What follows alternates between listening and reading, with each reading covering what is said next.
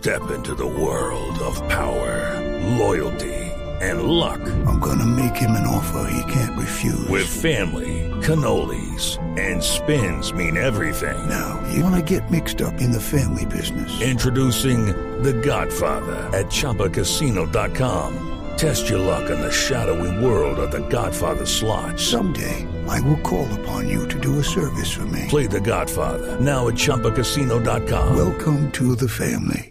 Purchase necessary. VGW Group. Void where prohibited by law. 18 plus. Terms and conditions apply. Hablamos hoy en el radar en Blue Radio de un tema muy importante porque la Justicia Especial para la Paz que surgió luego del acuerdo entre el gobierno colombiano y lo que fue la guerrilla de las FARC plantea varias cosas importantes para cerrar el conflicto. Si usted piensa a esta hora qué ha sido de su vida a lo largo de los últimos años, seguramente siempre va a haber el doloroso escenario del conflicto de fondo. Guerras, secuestros, atentados. La JEP plantea verdad, justicia, reparación y no repetición. Se sacrifica una parte de justicia para conocer la verdad y para que haya reparación a las víctimas. Y la JEP plantea no solamente ser un mecanismo de justicia transicional para los exguerrilleros, sino que también aplica para terceros civiles eventualmente involucrados en el conflicto, aunque esto es opcional, y también incluye, y esto sí de manera obligatoria, a militares, integrantes de la fuerza pública que hayan cometido crímenes de guerra o de lesa humanidad o que estén investigados por situaciones similares. Hay una noticia muy importante en las últimas horas y es que se ha creado un sistema, un mecanismo desde el Ejército Nacional para apoyar jurídicamente a esos uniformados que van a comparecer ante la JEP. El general Javier Ayala es el jefe de la Oficina Jurídica del Ejército y nos atiende a esta hora para explicarnos de qué se trata ese mecanismo. General Ayala, buenas tardes. Muy buenas tardes, un placer estar con ustedes y un saludo muy especial a toda la audiencia. General, ¿por qué deciden crear ese comando élite para defensa de los militares ante la JEP? Primero que todo hay que aclarar lo siguiente. Nosotros hoy, eh, en términos del conducto regular, presentamos un CREI, CREI de fortalecimiento jurídico institucional. Este CREI lo presentó el comandante del Ejército Nacional al comandante general de las fuerzas militares. Nosotros tenemos en la actualidad el Departamento Jurídico Integral, que de alguna forma lidera todo el subsistema jurídico del Ejército Nacional. Entonces, de alguna forma, lo que se pretende con este Departamento Jurídico Integral es alinearnos con el Ministerio de Defensa en las instrucciones que nos han impartido tanto del Gobierno Nacional para crear un fortalecimiento de todos los mecanismos para, de alguna forma, defender integralmente a todos nuestros militares del pasado, presente y futuro, desde una perspectiva del el nuevo sistema integral de verdad, justicia, reparación y no repetición. Hay que entender de que este sistema hace parte ya del ordenamiento constitucional, hace parte ya del ordenamiento legal y nosotros tenemos que prepararnos como ejército, como fuerzas militares, para dar una respuesta institucional.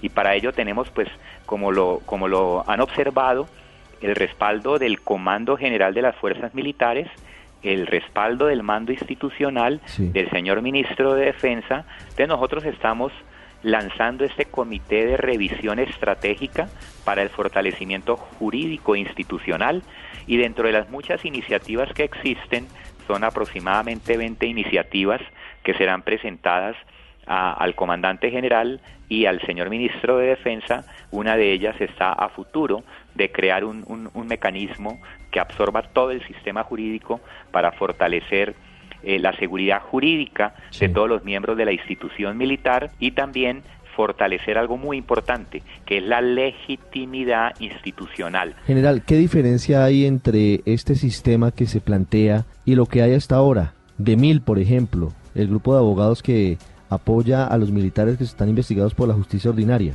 Nosotros tenemos que entender como país que estamos frente a un escenario nuevo.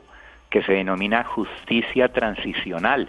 Tenemos que dejar claro que la constitución política hoy tiene un título transitorio que creó un sistema integral de verdad, justicia, reparación y no repetición que tiene unos mecanismos judiciales, entre ellos la justicia especial para la paz, tiene unos mecanismos extrajudiciales como la Comisión de Esclarecimiento para la Verdad, entre algunos otros como la unidad de búsqueda de personas dadas por desaparecidas, los mecanismos de reparación integral y todos aquellos de no repetición.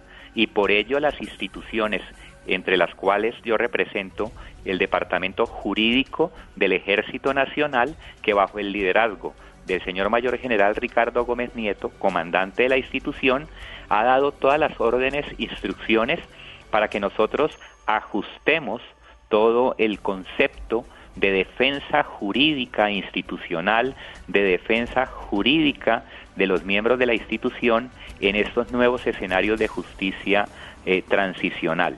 Le reitero, eh, nosotros a la fecha de hoy hemos observado cómo tenemos ya unas cifras que nos permiten entender de que ya hay 2.122 miembros del Ejército Nacional que han integrado de alguna forma su voluntad para ir a la Justicia Especial para la Paz, de los cuales hay 2.660 casos.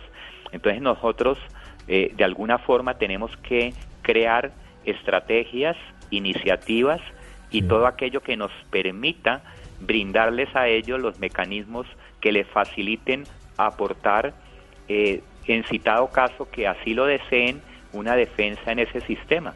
Acuérdense que ese sistema eh, pretenderá acoger a aquellos que quieren, mediante un ejercicio de verdad plena, eh, aportar a este sistema. Algunos de ellos tendrán su intención de defenderse eh, dentro del concepto del debido proceso y de la presunción de inocencia.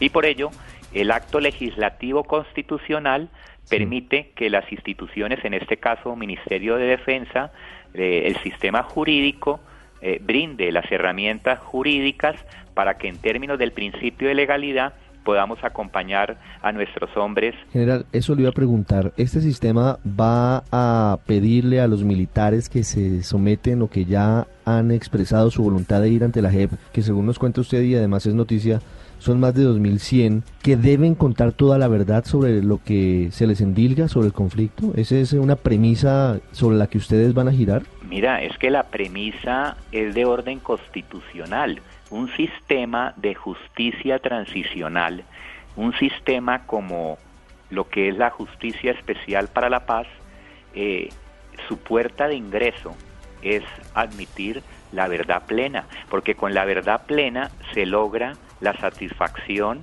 de justicia, la reparación integral, se logra no repetición y se logra un camino hacia la reconciliación nacional. Pero reitero, cuando se habla de verdad plena, esto no significa que se admita responsabilidad. Cada miembro en forma voluntaria tendrá que acudir, eh, reitero, voluntariamente a la JEP para decidir cuál es el camino que él quiere eh, de alguna forma transitar. Eh, estamos hablando de unas cifras que nos permiten entender de que ya hay personas que entienden que este mecanismo va a ser útil. Nosotros tenemos 963 personas, eh, miembros de nuestro glorioso ejército nacional, que ya están disfrutando una libertad transitoria, condicionada y anticipada. Nosotros tenemos 167 en una privación de libertad, lo que se, se, denomina un sistema plun en las cárceles, que tienen unos beneficios de acuerdo a la simetría que el acuerdo y el acto legislativo generó para de alguna forma tener unos beneficios. Tenemos 264 revocatorias de medidas de aseguramiento y de captura que de acuerdo al decreto 706 eh, se, se, ha, se han hecho efectivas.